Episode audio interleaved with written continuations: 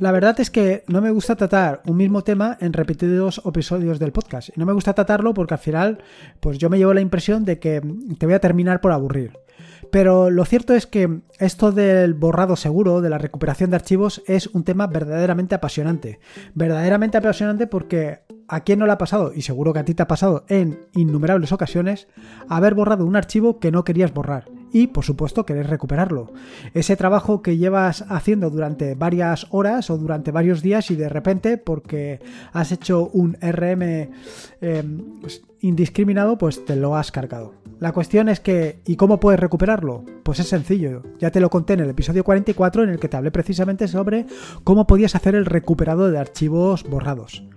Pero no solamente eso, también habrá días en los que, quieras hacer eh, eh, precisamente la operación contraria, que es asegurarte de que un archivo que has borrado o que quieres borrar no lo va a poder recuperar nadie. ¿Cómo o por qué? Básicamente, una de las cuestiones más sencillas, y ya te lo comenté en el episodio 177 en el que te hablé sobre el borrado seguro, es pues que lleves una imagen, por ejemplo, de tu DNI en una memoria USB y quieras asegurarte de que esa imagen desaparece o en un archivo PDF, lo que sea, pero te asegures de que desaparece. Bueno, todo esto viene también como respuesta a eh, un par de podcasts que mm, hizo el compañero Rafa de la red de podcasts sospechosos habituales a la que este podcast pertenece, en la que te habló sobre básicamente porque esto del borrado seguro es una patraña o no vale para nada. Bueno, pues este episodio del podcast trata, por un lado, de cómo recuperar tus archivos, cómo asegurarte de que el borrado es seguro y por qué para algo sí que vale lo del borrado seguro.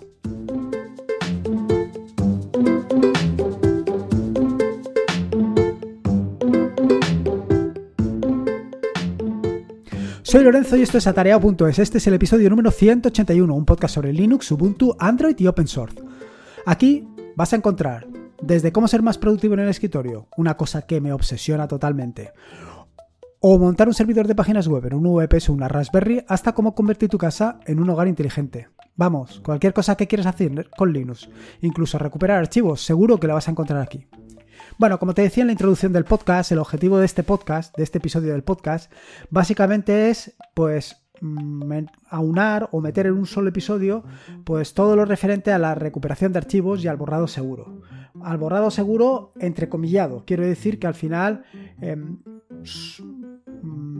quiero enmarcarlo dentro de las posibilidades o dentro de lo que es el borrado seguro, eh, respondiendo un poco a los episodios del podcast 209 y 210 de Leña al Mono, que, en la que habla precisamente y con mucho fundamento sobre este tema del borrado seguro. Bueno, sea como fuere, lo primero es decirte, ¿por qué recuperar archivos borrados? Bueno, esto ya te lo comenté en el, en el episodio 44, pero básicamente es porque te puede pasar igual que a mí, que en un momento determinado, por cualquier circunstancia borras algo que no querías borrar o quieres intentar recuperar algún archivo que pues que no lo tenías.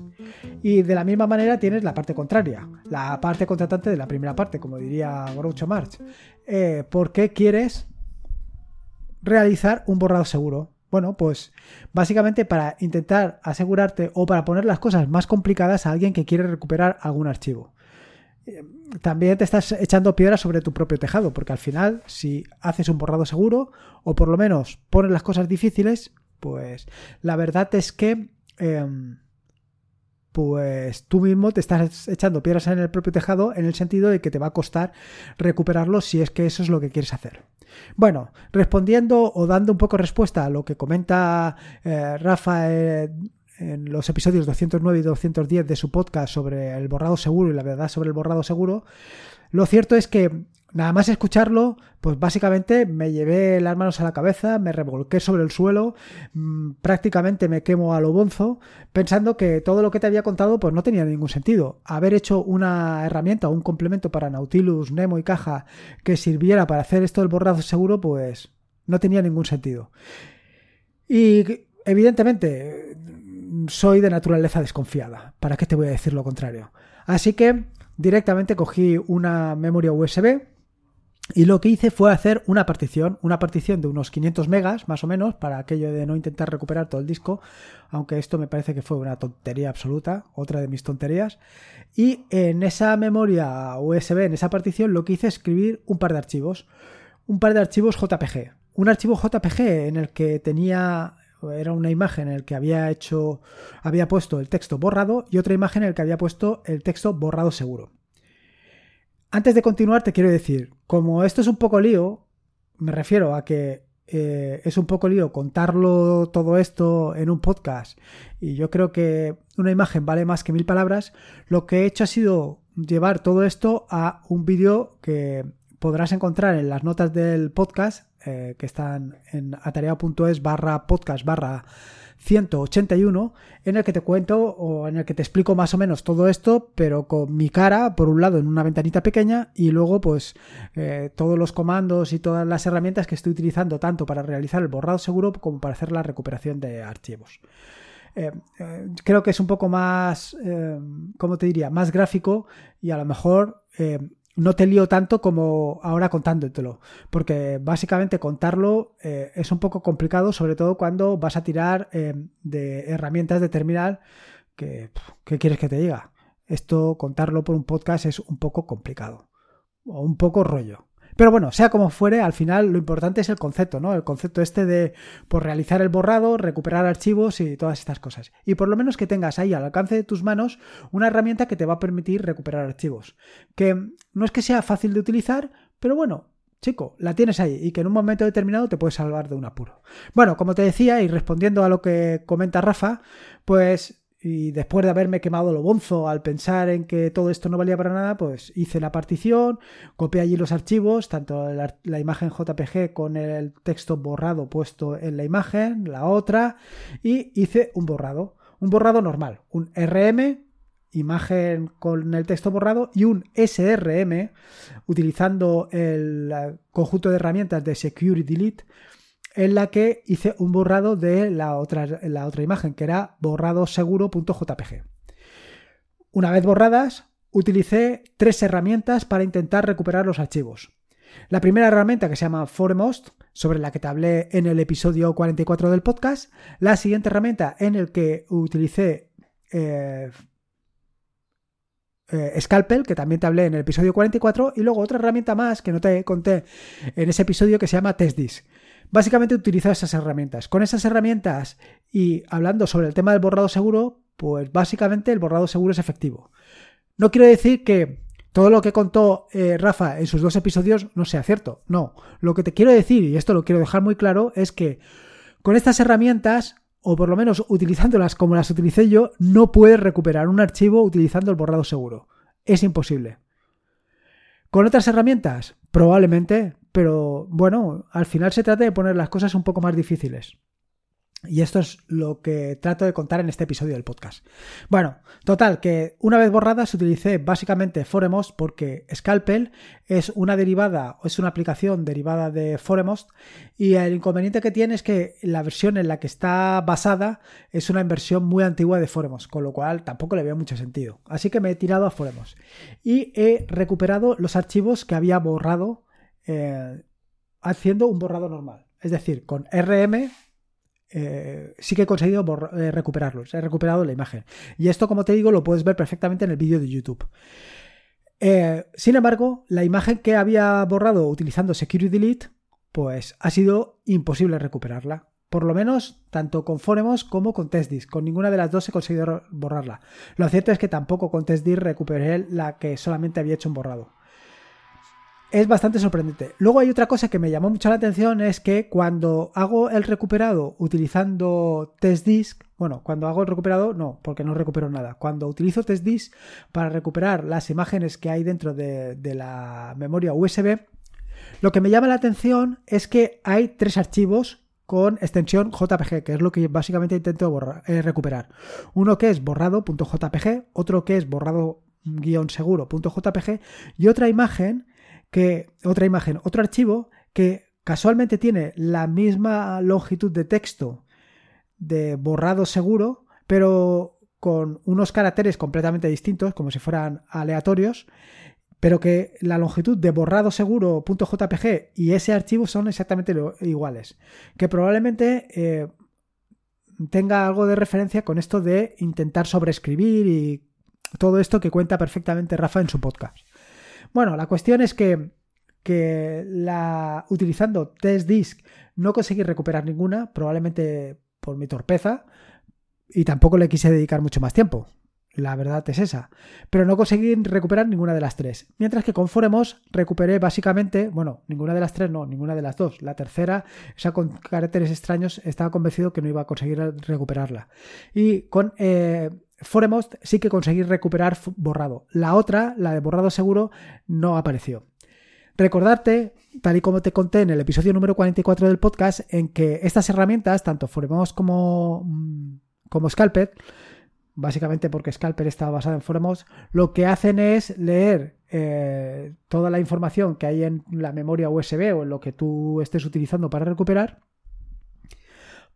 y va identificando pues eh, lo que está leyendo. De manera que si hay una parte que se corresponde con el encabezado de una imagen JPG, como es este caso, pues entonces todo lo que viene a continuación de ese encabezado es lo que es la imagen JPG. Evidentemente, cuando haces un borrado seguro, lo que haces es sobreescribir ese encabezado, con lo cual no lo va a encontrar. Y por eso Foremos es incapaz de recuperarlo.